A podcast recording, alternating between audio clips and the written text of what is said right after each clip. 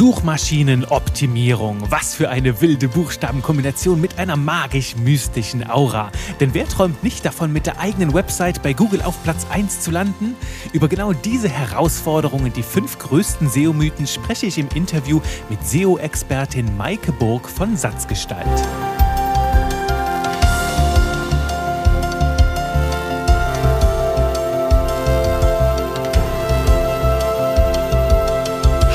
Hallo und herzlich willkommen zu einer neuen Runde Spaß mit Buchstaben. Und heute ganz besonderer Spaß, denn ich bin nicht alleine. Ich habe jemanden mitgebracht, hier eine Premiere bei Texte, die verkaufen, ein Interviewgast, eine Interviewgästin, mein SEO-Star, denn wie du weißt, bin ich mit meiner Neugier ne, immer wieder dabei, mich fortzubilden in Bereichen rund um das Thema Spaß mit Buchstaben. Und letztes Jahr im Dezember bin ich da bei der Maike Burg von Satzgestalt gelandet.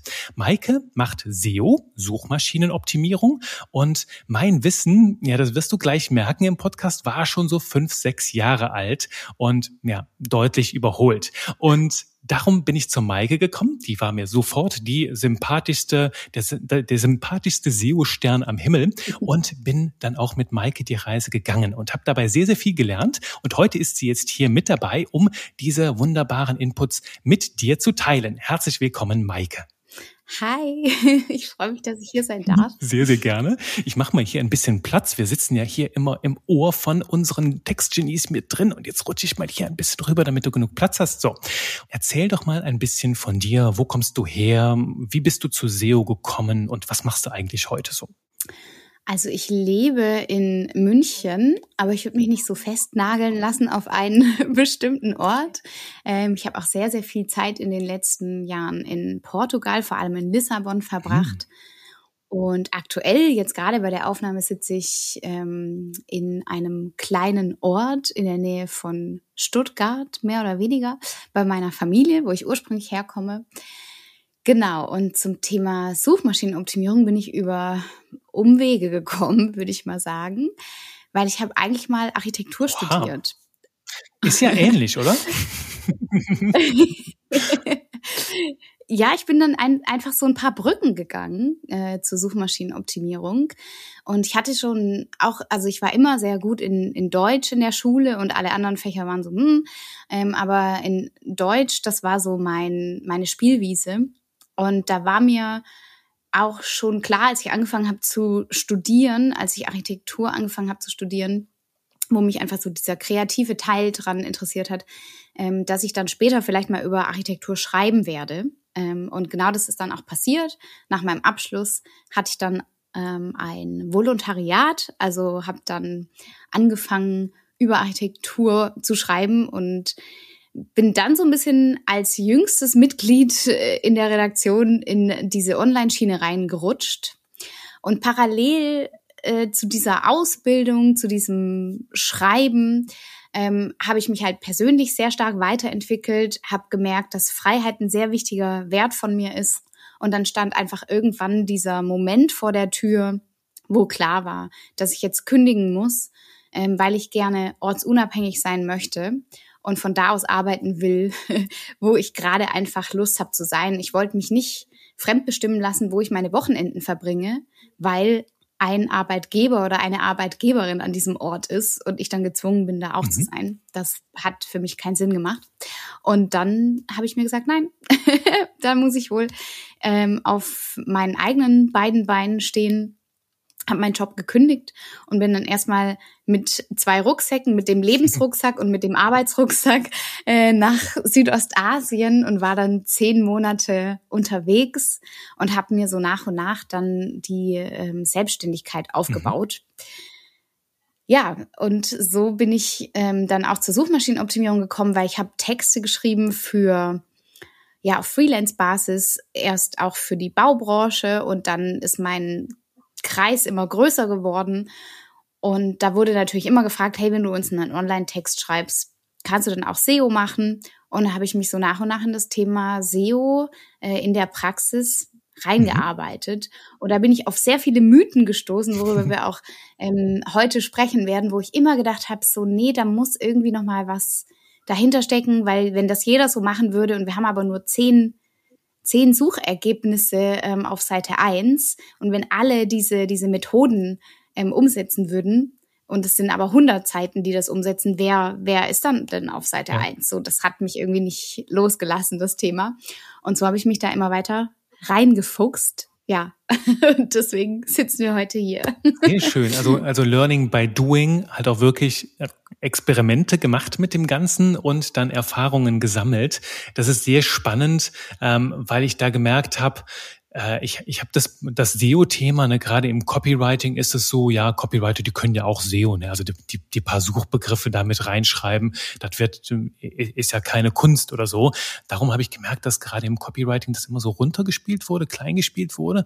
Dann habe ich mir gedacht, das kann ja nicht so einfach sein und bin da ein bisschen tiefer reingetaucht. Und ich habe jetzt aus der Zusammenarbeit, ich bin ja auch deinem Programm gefolgt, wo ich dann mein Wissen aktualisieren durfte, das mittlerweile sechs, sieben Jahre alt alt war und bin halt schon umgehauen, was sich da alles verändert hat. Und ich habe das mal in so meine fünf Hauptlearnings kategorisiert, also meine Lernerfahrungen bei dir und fünf Mythen daraus gemacht, die ich tatsächlich allen Ernstes vor einem Jahr noch geglaubt habe. Und das sage ich halt auch ganz offen, offen und ehrlich, weil ich mir sicher bin, dass es auch viele Menschen da draußen gibt, ähm, die das halt auch immer noch so fortführen. Und da würde ich ganz gerne jetzt dir immer einen kleinen Mythos vortragen und du darfst dann einfach mal freischnauze kommentieren. Keine Rücksicht auf meine Gefühle, du weißt ja, ich bin da sehr entspannt. und ähm, ja, lass mal losschießen mit dem Mythos Nummer eins. Ich sage das jetzt auch hier in einer Tonalität, die sehr überzeugend ist. Maike, du, der optimale Prozess in SEO ist, du schreibst erst deinen Text und wenn der fertig ist, dann suchst du ein paar Keywords und pflegst die einfach ein, weißt du, in die, in die Headlines und so. Und dann ist das perfekte SEO-Optimierung. Mhm. Ja, und da ist auch genau die Gegenfrage, die Frage, die ich mir gestellt habe. Okay, und was ist, was passiert jetzt, wenn das ähm, 100 Seiten Ersteller und Erstellerinnen machen? Wer rankt dann? Ähm, und ich glaube, dahinter steckt so ein bisschen Missverständnis von der Funktion von Keywords. Weil schauen wir uns mal an, was sind denn Keywords eigentlich? Keywords schlagen ja eine Brücke, ne? Also zwischen dem, was ein, ähm, ein Mensch wissen möchte und einer Antwort, die im Internet irgendwo verfügbar ist. Und dieses Keyword wird dann eingegeben bei Google und dann findet man eben diese Suchergebnisse, wo die Antworten draufstehen. Das ist schon mal so das erste Prinzip, was man verstehen muss, bevor man überhaupt sich mit Keywords beschäftigt. Und dann ist es eben so, ja, früher war es so, dass man einfach Keywords auf bestehende Texte übertragen hat und dann kam Google her und hat das eingelesen, hat gesehen, da steht dieses Keyword. Ähm, das heißt, um dieses Thema geht's. Mittlerweile hat sich der Algorithmus sehr, sehr stark weiterentwickelt, weil das einfach sehr viel auch manipuliert wurde, das Thema. Ähm, und mittlerweile misst Google schon sehr genau, wie verhalten sich Menschen, die mit dieser Seite in Interaktion kommen. Also klicken die überhaupt da drauf? Wenn die geklickt haben, bleiben die dann auf der Seite oder springen die vielleicht ab, ändern nochmal ihre Suchanfrage oder gehen die auf eine Wettbewerberseite? All diese Dinge, ähm, die kann man jetzt ganz unterschiedlich auswerten in verschiedenen Szenarien und in verschiedenen Szenarien haben die auch unterschiedliche Bedeutungen. Ähm, aber insgesamt ist die Botschaft dahinter, Google analysiert die Zufriedenheit der Nutzer und Nutzerinnen. Und wenn wir jetzt einfach Keywords auf unsere Texte übertragen, hat das, also ist das noch lange nicht ein Ergebnis, mit dem Menschen zufrieden sind. Und darum ist es ein zu ein einfaches Prinzip oder eine zu einfache Denkweise für den heute viel, viel weiterentwickelten Algorithmus. Und ähm, ich glaube, Keywords werden jetzt einfach missverstanden als irgendwelche Begriffe, die man auf der Seite mal platziert.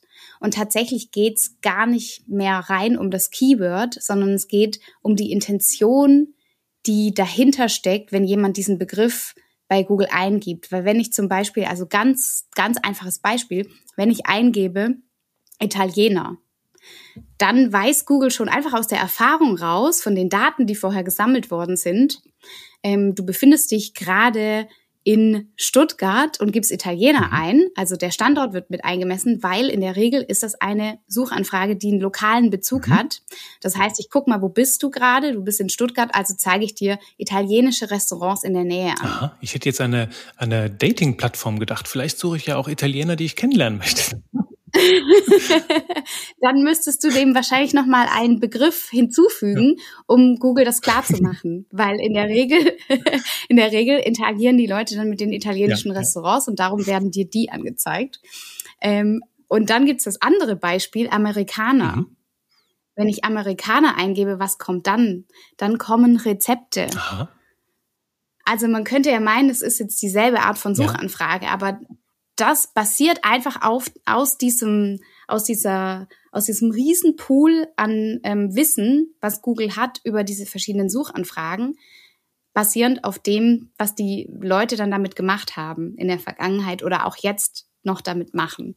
Und da merkt man schon, Italiener, Amerikaner klingt eigentlich nach einer gleichen ähm, Suchanfrage. Mhm sind aber zwei völlig unterschiedliche Intentionen und darum geht es eigentlich heute darum, diese Intention hinter dem Keyword zu mhm. verstehen. Also können wir im Grunde genommen einen Text gar nicht schreiben, solange wir die Hausaufgaben nicht erledigt haben. Können schon, aber mit welchem Ergebnis? Genau, wenn wir eben auf Seite 1 bei Google kommen wollen, dann führt halt kein Weg mehr dran vorbei, diese Intention zu mhm. treffen. Mhm. Wir können die natürlich zufällig treffen, ähm, wenn wir unsere Zielgruppe super gut kennen, wenn wir gute Schreiberinnen mhm. sind, mhm. ähm, wenn wir ja intuitiv sehr stark sind mit dem, was, was wir oder was hinter dieser Suchanfrage stecken könnte, dann kann es natürlich sein, dass wir durch Zufall ähm, ranken, aber dann haben wir auch diese Intention ja, getroffen. Ja, okay. Ähm, mich, ich finde das immer so schön, dieses Bild davon, dass Google im Grunde genommen nur das Beste will für die Menschen, die halt wirklich danach suchen. Und ich finde das ein sehr schönes Bild, dass Google halt jetzt nicht so dieses anonyme Ding ist, das total unberechenbar handelt, sondern wenn du sehr gute Arbeit machst, wenn du dich halt wirklich für deine Zielgruppe interessierst und damit viel Herz auch schreibst, dann wird Google das belohnen. Und das finde ich ein sehr, sehr schönes Bild dabei. Und es passt auch, was du erzählt hat, voll in die Welt des Copywritings. Und im Copywriting sind wir es gewohnt, nach dem Motto, erst verstehen, dann verstanden werden, uns auch erstmal unsere Zielgruppe anzuschauen. Und die Zielgruppe, die zeigt sich ja dann halt auch in den Keywords, was die Menschen wollen, was sie bewegt. Und das erstmal klar machen und danach schreiben. Cool. Mythos 1 aufgeräumt. Wolltest du da noch was zu sagen? Ja, vielleicht noch eine Kleinigkeit, ähm, was du gerade über Google ja. gesagt hast. Du hast genau das richtige Bild gezeichnet. Google hat ein Interesse daran, dass Nutzer und Nutzerinnen zufrieden mhm. sind. Und das nicht, weil Google so gutmütig und gnädig ist und äh, ganz viel Empathie hat, sondern aus einem Eigenzweck heraus, weil Google einfach dadurch Geld verdient, dass Leute immer wieder diese Suchmaschine benutzen, ja. weil sie wissen, dass diese Suchmaschine die besten Antworten für sie ausspielt. Mhm. Ja, jetzt haben wir das nochmal aus der wirtschaftlichen Perspektive auch geleuchtet. Ist das, so ist das vollständig. Also hier Google nicht ähm, für, den, für den nächsten Friedensnobelpreis nominieren, sondern haben auch ein eigenes Interesse daran. Okay, gut. Mythos Nummer zwei. Du, Maike, als Experte weiß ich schon am besten, was in meinem Artikel stehen soll und wie er aufgebaut sein sollte. Da lasse ich mir nichts anderes vormachen. Ja, äh, kannst du so machen. Ähm, ich bin da immer in einer sehr großen Akzeptanz. Jeder äh, darf das machen, was er oder sie machen möchte. Wenn du jetzt äh, zu mir kommst, weil du ranken möchtest, dann würde ich zu dir sagen, ähm, dahinter steckt eine sehr, sehr starke Ich-Perspektive. Wenn wir bei Google gefunden werden wollen, dann müssen wir natürlich schauen, was sind da die Spielregeln. Plus, wenn wir Texte schreiben wollen, können wir uns ja natürlich auch fragen, für wen schreiben wir denn diese Texte? Schreiben wir die für uns, ja, weil ich eine tolle Expertin bin und ganz viel Wissen habe? Ähm, oder schreibe ich die, weil ich äh, möchte, dass meine Zielgruppe, meine potenziellen Kunden und Kundinnen damit was anfangen mhm. können? Ähm, und dann auch eine Verbindung zu mir aufbauen. Also auch ähnlich wie beim Copywriting geht es da schon sehr viel auch um Empathie und um ja, um das Verständnis von der Person, die so auf der anderen Seite vom Bildschirm sitzt und diesen Text liest. Und ähm, ja, ich habe das auch immer wieder in ähm, meinem Online-Kurs, in den ähm, Live-Treffen, in den Fragerunden, die wir äh, zusammen machen, da muss ich auch immer mal wieder nachhaken, so ähm, möchtest du jetzt zeigen, was du alles machst auf deiner Seite? Ähm, möchtest du dich in den Vordergrund stellen oder möchtest du eigentlich, dass sich jemand von dir angesprochen fühlt? Das wäre jetzt so meine, meine Gegenfrage an der Stelle. Und dann, glaube ich, wird man auch offen dafür, sich anzuschauen, was es für Konzepte gibt in der Suchmaschinenoptimierung, wie man so einen Text vielleicht nutzerfreundlich aufbauen mhm. kann. Also auch hier wieder das Thema, die Perspektive wechseln, in die Zielgruppenaugen reinschlüpfen mhm. und ihre Fragen beantworten. Das fand ich auch spannend bei dir, mhm. weil ich da auch auf Aspekte gekommen bin, über die habe ich vorher gar nicht nachgedacht, weil der Artikel war dann halt so klein und ich dachte mir, ja, das habe ich jetzt alles erzählt, was ich darüber sagen würde. Und wenn ich dann plötzlich die Perspektive gewechselt habe, habe ich gemerkt, oh nee, die Leute bewegen noch andere Fragen, die für die direkt damit zusammenhängen, auch wenn es für mich vielleicht gar nicht zum Thema gehört. Und das ist dann natürlich das liefern, was die Menschen sehen wollen. Und dann ist auch gleichzeitig die Verweildauer sehr länger.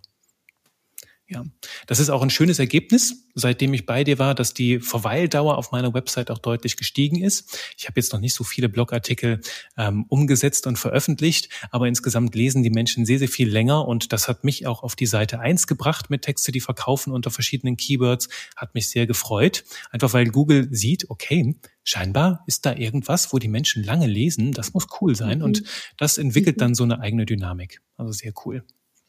Super schön. Ja. Gut, kommen wir zu Punkt Nummer drei, meinem Lieblingsmythos mit dem Ungetüm, mit dem, mit dem Unwort Keyworddichte. Maike, je höher die Keyworddichte ist, desto besser rankt mein Artikel. Also schmeiße ich das so häufig rein, wie ich nur kann. Genau, also die Keyworddichte beschreibt ja, ähm, wie häufig man diesen, dieses Keyword, für das man gefunden werden möchte, ähm, im Text unterbringen sollte, prozentual zur Textmenge insgesamt. Ähm, und da könnte man ja jetzt auch argumentieren, naja, wenn das die Methode ist, dann könntest du ja auch einfach nur dieses Keyword ganz oft auf einer Seite schreiben, dann würdest du damit ranken. Tust du natürlich nicht.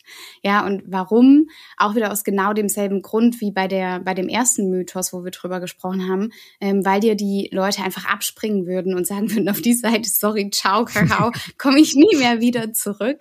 Ähm, und das wollen wir natürlich nicht. Und ich meine auch, die Frage ist ja auch, was ist der nächste Schritt? Wir wollen ja SEO nutzen, um auf uns aufmerksam zu machen, damit Menschen Vertrauen zu uns aufbauen und uns als Dienstleisterin, als Experte oder Expertin wahrnehmen und Vertrauen zu uns aufbauen und dann sich später erinnern, wenn sie sagen, jetzt bin ich bereit, den nächsten Schritt zu gehen, jetzt möchte ich wirklich eine Lösung und möchte gerne investieren, dann komme ich zu dieser Person. Mhm. Und da geht es ja da erstmal drum, ähm, wirklich gute, glaubhafte Texte ähm, zu erstellen. Und Natürlich macht es schon Sinn, dass das Keyword im Text vorkommt, damit Google auch versteht, dass es um dieses Thema geht. Aber das wird schon ganz natürlich im, Te im Text vorkommen. Und dann kann man immer noch mal so ein bisschen vergleichen, wie häufig verwenden jetzt die Wettbewerber und Wettbewerberinnen das Keyword. Da kann man dann so ein bisschen strategisch auch reingehen, ganz klar. Es ist immer eine Balance aus der Strategie und aus der Empathie, würde mhm. ich sagen. Also so Strategien wie das Keyword muss einmal in der H1 stehen, also in der Hauptheadline und dann im Teaser mindestens einmal und dann in jeder Zwischenüberschrift muss es einmal stehen und dann auch immer im ersten Absatz von jedem Unterkapitel. Sowas braucht es nicht, sondern es geht eher darum, so die Balance zu finden, dass es natürlich bleibt. Also an diesen strategischen Stellen würde ich ein Keyword ähm, schon platzieren, in der Überschrift, mhm. äh, im, im Teaser-Text, in der Meta-Beschreibung, im Titel. Ja. So diese, diese Checklisten, die man überall findet, ganz klar. Ähm, da gehört ein Keyword rein ähm, für Google ähm, weil Google liest die Inhalte von oben nach unten in der Hierarchie und sagt, die Sachen, die oben stehen, die sind am wichtigsten, mhm. aber auch wieder aus dieser Nutzersicht raus, ähm, weil wir als Nutzer und Nutzerinnen ähm, auf den ersten Blick erkennen wollen, ich bin hier richtig, ich habe dieses Keyword gegoogelt und dieser Begriff, dieses Thema, also nicht das Keyword, sondern das Thema, ähm, wird hier tatsächlich behandelt. Diese Frage wird mir beantwortet und deswegen bleibe ich hier und lese weiter. Das heißt, es geht, da gehen die Strategie und das, was die Nutzer und Nutzerinnen ähm, haben wollen, Hand in mhm. Hand. Ich finde es auch sehr schön jetzt für die Schreiber, weil früher, als ich das noch geglaubt habe, ne, das muss jetzt in jeder Unterüberschrift stehen, da hat es doch so ein bisschen den Text langweilig gemacht und das wirkt dann auch nicht so schön, wenn die Menschen immer das gleiche Wort lesen. Aber wenn du da in, in jeder dritten Zwischenüberschrift, wenn du davon zehn hast, das machst, dann kannst du das auch textlich so verpacken, dass die Menschen das gar nicht merken, dass es ein Keyword war. Und ähm, finde ich, da kommt uns Google sehr entgegen auch als Textgenies. Ja. Auf jeden Fall. Ja. Okay, dann baue ich jetzt mal davon, darauf auf mit, mit meinem nächsten Mythos. Wenn ich dann schon keine hohe Keyword-Dichte haben darf, dann mache ich einfach so viele verschiedene Keywords rein wie möglich. Also je mehr verschiedene Keywords ich einbaue, desto größer ist die Chance, dass eins davon dann auch rankt, oder Maike? Also ich finde den Ansatz gar nicht so schlecht. ähm, also wir brauchen natürlich schon so, wir müssen wissen, was ist so das eine Thema, für das wir gefunden werden mhm. wollen. Und da suchen wir uns ein Keyword für raus und das ist unser Dreh- und Angelpunkt. Ja. Und darüber hinaus werden wir aber noch weitere ähm, relevante Keywords, relevante Unterthemen zu diesem Hauptthema ähm, mit besprechen wollen, ähm, weil das einfach diese Fragen sind, die, wie du schon angesprochen hast, die dann auch noch mit aufkommen, wenn ich diese eine Frage eingebe, was ist Copywriting mhm. oder Copywriting, ähm, dann kommen auch noch zusätzliche Fragen rund um das Thema, die ähm, ja deine Zielgruppe beschäftigen werden. Und die deckst du dann recht natürlich auch mit ab in deinem Artikel. Du kommst jetzt aber nicht äh, daher und sagst, ich schreibe jetzt einen Artikel über Copywriting und möchte aber auch noch Instagram-Marketing damit reinpacken. Das wird nicht funktionieren, weil die Intention einfach eine ganz mhm. andere ist. Aber alle möglichen Fragen rund um dieses Thema Copywriting, die kannst du dann schon mit abdecken. Und ähm, der Trend in Anführungsstrichen, würde ich mal sagen, geht schon mehr und mehr zu diesen ganzheitlicheren Themen, dass man nicht eine Frage in einem Artikel beantwortet und die nächste im nächsten, sondern dass man schon so eine, ja, eine ganzheitliche Antwort ähm, liefert zu so einer übergreifenden Frage. Und dann kann man tatsächlich für ganze Themen ähm, ranken oder für mehrere Keywords in diesem Themenbereich ranken und nicht nur für dieses eine für diesen einen Suchbegriff. Es macht ja auch mathematisch Sinn, ne? weil je mehr da drin steckt, desto länger bleiben die Menschen drauf, mehr Menschen finden dahin und der Artikel kriegt ja dann von sich aus auch einfach ein, ein ganz eigenes Gewicht, nennt man ja auch im Blogging diese Cornerstone-Artikel, also die halt wirklich so Schwergewichte sind und, und halt den Eckpfeiler auf deinem Blog bilden, wo halt sich alles sammelt und vielleicht auch noch mal ein paar Links runtergehen zu kleinen Töchtern, die, die noch rund um diesen genau. Artikel passen, auch ähm, ja, macht Sinn, logisch. Genau, und es gibt jetzt auch so ein bisschen diesen, ähm, diesen Trend, ähm, was man teilweise ähm, am amerikanischen Markt schon beobachten kann. Und ich habe es auch schon bei eigenen Rankings beobachtet, das sogenannte Passage Ranking. Das heißt, dass eigene einzelne Abschnitte von Artikeln ranken. Mhm. Also mit dass die Unterüberschrift dann rankt und dass man dann direkt aus dem Suchergebnis auf diesen Absatz gelenkt wird auf der Seite und gar nicht oben, wo der Artikel anfängt, sondern dass man dann direkt diese, ähm, diese Unterüberschrift als Antwort bekommt und da in diesem Abschnitt dann landet. Krass, das klingt ja schon fast spooky. Okay. Kann ich mal darüber nachdenken, weil das verändert ja auch nochmal so die Art und Weise, wie du so etwas gestaltest, ne? Auch, dass es dann halt gut aussieht, dass da vielleicht dann auch ein Bild ist zu jedem dieser Bereiche, dass es halt nett, nett designt ist. Ähm, auf jeden Fall ein cooler Hinweis. Mhm. Das, ähm, ja, da habe ich vielleicht gleich noch eine Bonusfrage ein, ein sechster Mythos, der sich da anschließt. Aber erstmal mit, mit Mythos 5 weiter hier. Maike, wenn mein Artikel nicht nach einem Monat auf Seite 1 steht, dann sollte ich ihn doch grundsätzlich überdenken. Vielleicht auch direkt runterholen und komplett neu schreiben, oder? Das kann man nicht pauschal ähm, beantworten. Also Suchmaschinenoptimierung ist jetzt schon eher eine langfristige Marketingmethode. Das heißt, es ist vielleicht ein bisschen mehr Zeitaufwand und es kann auch sein, dass es eine Zeit dauert, bis man Ergebnisse sieht, aber dafür hat man auch einfach längere Zeit ähm, was davon. Jetzt ist es natürlich total unterschiedlich. Wenn du aus einem sehr stark umkämpften Bereich kommst, mit sehr vielen Wettbewerbern, dann ist ein Monat einfach noch überhaupt nicht aussagekräftig. Ähm, und bei so nischigeren Themen, da sehe ich dann schon mal schneller ähm, Ranking-Erfolge.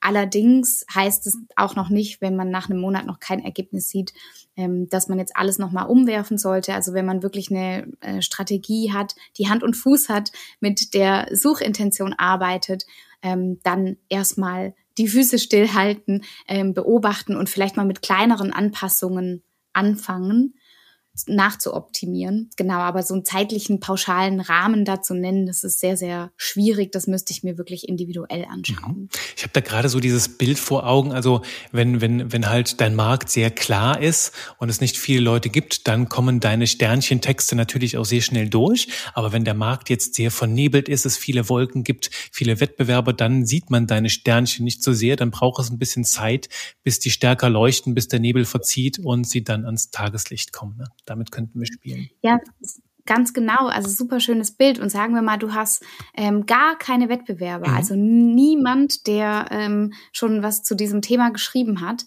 dann bist du wahrscheinlich innerhalb von wenigen Tagen, wenn Google das eingelesen hat, zack, auf Platz eins, mhm. weil es gibt ja niemand anderen, der was darüber verfasst hat. Und da ist es immer sehr, sehr stark abhängig von den bestehenden Wettbewerbern. Mhm. Cool. Gut, dann, dann, dann habe ich jetzt noch meinen, meinen kleinen Bonus-Mythos, wo mir das gerade, wo du das von diesem amerikanischen erzählt hast. Ich habe immer so gedacht, wobei eigentlich hast du mich dessen schon eines Besseren belehrt. Ich habe immer gedacht, so SEO lernst du einmal und dann kannst du das für immer. Jein. also es gibt schon ne, diese, diese nutzerorientierten ähm, Methoden. Wenn man mit Empathie da dran geht, dann kann man sehr, sehr lange was von den Maßnahmen haben. Dann kann man sehr lange, weil diese Suchanfragen finden ja immer wieder statt. Die finden jeden Tag, jede Woche, jeden Monat statt und dein Beitrag steht und die Leute kommen immer wieder auf deine Seite. Das ist der ganz große Vorteil von Suchmaschinenoptimierung. Ähm, allerdings entwickeln sich auch die ja, äh, die Menschen entwickeln sich weiter. Die Ansprüche sind beispielsweise in den letzten Jahren einfach höher geworden an den, den Content, an die Suchergebnisse. Ähm, dann hatten wir ja jetzt auch die Entwicklung mehr zum mobilen mhm. ähm, Lesen. Das heißt, mehr Leute rufen am Handy die Inhalte ab und so verändert sich ähm, auch der Algorithmus mit. Das heißt, der Algorithmus kommt jetzt nicht her und sagt, hm, hm, lustig, machen wir mal wieder was Neues. Ähm, wie kann ich die Seitenbetreiber und Betreiberinnen ärgern und hier mal ein Algorithmus-Update reinschieben? Mhm. Cool. Ähm, nein, das passiert nicht, sondern wir Menschen entwickeln uns weiter und die Technologie entwickelt sich weiter und dadurch entwickelt sich auch das Suchverhalten weiter oder wir haben viel mehr Input, wir sind mehr Zeit online, wir sind dann aber auch überfluteter und dann müssen die Texte mehr auf den Punkt sein. Solche Dinge entwickeln sich weiter und dann muss man natürlich auch schauen, dass man die Seite technisch instand hält und wartet. Das entwickelt sich auch mhm. weiter und da kann man jetzt nicht einmal einen Haken dahinter setzen und fertig, aber so vom Grundprinzip her kann man SEO schon lernen und Methoden entwickeln, die man über einen langen Zeitraum dann immer wieder verwenden kann. Also so eine Blaupause zum Beispiel für, wie entwickle ich jetzt jetzt meinen Content, meine Blogartikel. Und von da aus ähm, hat man dann schon so ein Prinzip, auf das man äh, eine lange Zeit bauen mhm. kann. Also ist durchaus so eine Investition jetzt für, für ähm, sagen wir mal, wir haben jetzt hier unsere Textgenies, Menschen, die Copywriting lernen, ähm, vielleicht sogar in meinem Kurs gelernt haben, die jetzt sagen, ich möchte mich so ein bisschen spezialisieren und auch das Thema halt auch fundiertes SEO mit auf meine Agenda nehmen. Könntest du denen mal so kurz vorstellen, wie du da rangehen würdest, was sie da so bei dir bekommen? Du meinst jetzt, wenn sie äh, zu mir zum Beispiel in äh, zu SEO Superhelden kommen? Genau, genau. Wie, wie, so, wie sie so am besten in diese SEO-Welt mal reinfinden können. Da. Mhm. Also reinfinden kann man bei mir auf jeden Fall auch schon mal über den Podcast, über den SEO-Freunde-Podcast. Da habe ich super viel, um einfach mal reinzuspüren. Mhm. Ähm, ist das so das Richtige für mich? Was sind die Vorteile? Was sind so ein paar Mythen? Ähm, wie kann ich anfangen? Und dann habe ich auch eine SEO-Checkliste, die man sich runterladen kann, wo ich mal so die wichtigsten Themen zusammengefasst habe. Und wenn man dann sagt, ich möchte aber jetzt gerne an die Hand genommen werden und ähm, ich bin bereit, ähm, das Schritt für Schritt umzusetzen, dann habe ich dafür SEO Superhelden, mein Online-Programm, ähm, wo man mich dann auch immer nochmal zusätzlich live sprechen kann und die Fragen dazu stellen kann. Genau, und ich glaube, das ist ein sehr guter Weg, wenn man sagt, ich möchte es jetzt einfach ähm, mit Hand und Fuß, mit einem klaren Schritteplan, ähm, mit einer Anleitung und ähm, ja auch mit einer Person machen, die schon viel getestet mhm. hat, ja, dann wäre das, denke ich, äh, der nächste Schritt. Sehr cool. Kann ich auch aus Erfahrung sehr empfehlen. Also hat mein, mein, ähm, mein Wissen rund ums Thema SEO, meine Herangehensweise an solche Themen jetzt auch wirklich verändert und ähm, berate da tatsächlich auch meine Kundinnen und Kunden hin, äh, die, die halt einfach mal so nach Texterinnen und Textern häufig auch suchen, die mal schnell ein bisschen Suchmaschinenoptimierung machen, sage ich ihnen schon, lass die da bitte nicht so ein bisschen Wörter reinkopieren, verkaufen, sondern wenn du es anpackst, mach es richtig, mach es sofort mit einem richtigen Fundament. Mhm. Genau. Hast du da lange Spaß dran. Maike, zum Abschluss einfach noch so eine Frage. Hast du über, über die Mythen heraus noch so ein paar Tipps, die du vielleicht mit den Textgenies hier im, hier, hier, wo, wo wir gerade ins Ohr flüstern, die du teilen möchtest? Vielleicht so ein paar Geheimnisse oder Tipps? Ich glaube, sehr, sehr wichtig ist, ähm, bevor man anfängt, aber ich glaube, da ist deine, äh, sind die Zuhörer und Zuhörerinnen hier im Podcast wahrscheinlich auch schon einen Schritt gegangen, dass man wirklich weiß, für wen mache ich das denn eigentlich, wer ist meine Zielgruppe? Ähm, und nicht diese gesichtslose Zielgruppe oder nicht dieses klassische, was wir auch schon äh, in unserem anderen Interview in meinem Podcast besprochen haben, dieses ich erstelle einfach mal schnell einen Avatar mit einem Namen, sondern wirklich sich hineinzuversetzen mit Empathie in ähm, die potenziellen Kunden und Kundinnen. Das finde ich einen ganz, ganz wichtigen Aspekt. Und ich bekomme eben sehr, sehr häufig SEO-Fragen, vermeintliche, die aber eigentlich Zielgruppenfragen mhm. sind. Und deswegen ist das ein super wichtiges Fundament, weil wenn man da Klarheit hat, dann weiß man auch, brauche ich eine Domain ähm, oder brauche ich vielleicht zwei Domains? Ähm, wie glieder ich meine Startseite? Wie glieder ich mein Menü ganz viele Fragen, die dazu bei mir ankommen, sind tatsächlich Zielgruppenfragen. Und das wäre wirklich so eine Grundvoraussetzung, um dann mit SEO tatsächlich richtig äh, durchstarten zu können, das anpacken zu können. Ähm, das wäre so meine eine wichtige Botschaft und die andere ist, ähm, verstehen Keyword nicht einfach nur als Keyword, sondern schau dir wirklich an, was ist die Intention dahinter, warum gibt jemand das bei Google ein, was möchte die Person dann sehen. Ähm, und da gehen viele her und optimieren dann ihre Verkaufsseiten oder ihre Über mich-Seiten mit irgendwelchen Keywords. Ähm, da würde ich einfach nochmal den Impuls mitgeben, wenn du selber was googelst, wie häufig landest du dann auf einer Verkaufsseite, mhm. wie häufig landest du dann auf einer Über mich-Seite. Ähm, ab und zu wirst du vielleicht auf einer Startseite landen, aber in den meisten Fällen landest du ähm, auf Seiten, die Ratgeber sind oder Artikel sind. Und da kannst du dann selber nochmal hinterfragen, ähm, was ist die Intention, wenn jemand anders was sucht, der oder die auf meiner Seite landen soll. Mhm. Das ist so schön, wie immer wieder so Enden zusammenkommen ne, mit dem, mit dem Verständnis. Also es ist sehr, sehr eine, eine wunderbare Disziplin im Copywriting, dieses SEO-Thema. Und wenn ich da so höre, wie andere so am Markt unterwegs sind und wie groß der Bedarf daran ist und wie viele Mythen es da noch gibt, die geglaubt werden, dann glaube ich, ist das echt für angehende Copywriter, die noch eine Spezialisierung suchen, ein richtig heißes Thema. Und natürlich für alle Selbstständigen, die ihr Marketing in die eigenen Hände nehmen wollen. Davon gibt es auch einige Menschen hier im Podcast. Also da gerne mal bei der Maike vorbeischnuppern. Maike hat es gerade schon angedeutet, wir haben auch ein Interview bei ihr im Podcast aufgenommen auch schön für dich hier als Textgenie, weil die Maike sehr, sehr coole Fragen gestellt hat rund ums Copywriting, die mich vorher noch keiner gefragt hat. Darum vielleicht auch sehr, sehr spannend, äh, da nochmal zum Copywriting und natürlich zum Thema SEO einzutauchen. Maike, ich sag dir ganz, ganz herzlichen Dank für die spannenden Antworten. Hast du zum Abschluss noch eine Botschaft, die du mitgeben möchtest? Ich glaube, Empathie ist wirklich einer der wichtigsten Werte, der mich selbst ähm, total vorangebracht hat auf allen Marketing-Ebenen. Ähm, ja, die Wertschätzung den Menschen gegenüber, die einem zuhören, die lesen ähm, und sich in andere Menschen versuchen hineinzuversetzen. Für mich bedeutet Empathie nicht, dass ich alles verstehe, aber dass ich wertschätze, ähm, dass jemand anders so oder so fühlt Und ich glaube, das ist ja wirklich ein Sprungbrett ähm, auch für die Suchmaschinenoptimierung. Vielen lieben Dank dir, dass ich hier sein durfte. Es war sehr schön. Es war mir eine Freude. Ganz herzlichen Dank dir, liebe Maike, für die tollen Inputs. Das war ein schöner Schlusssatz. Den lasse ich jetzt einfach mal so stehen und wirken.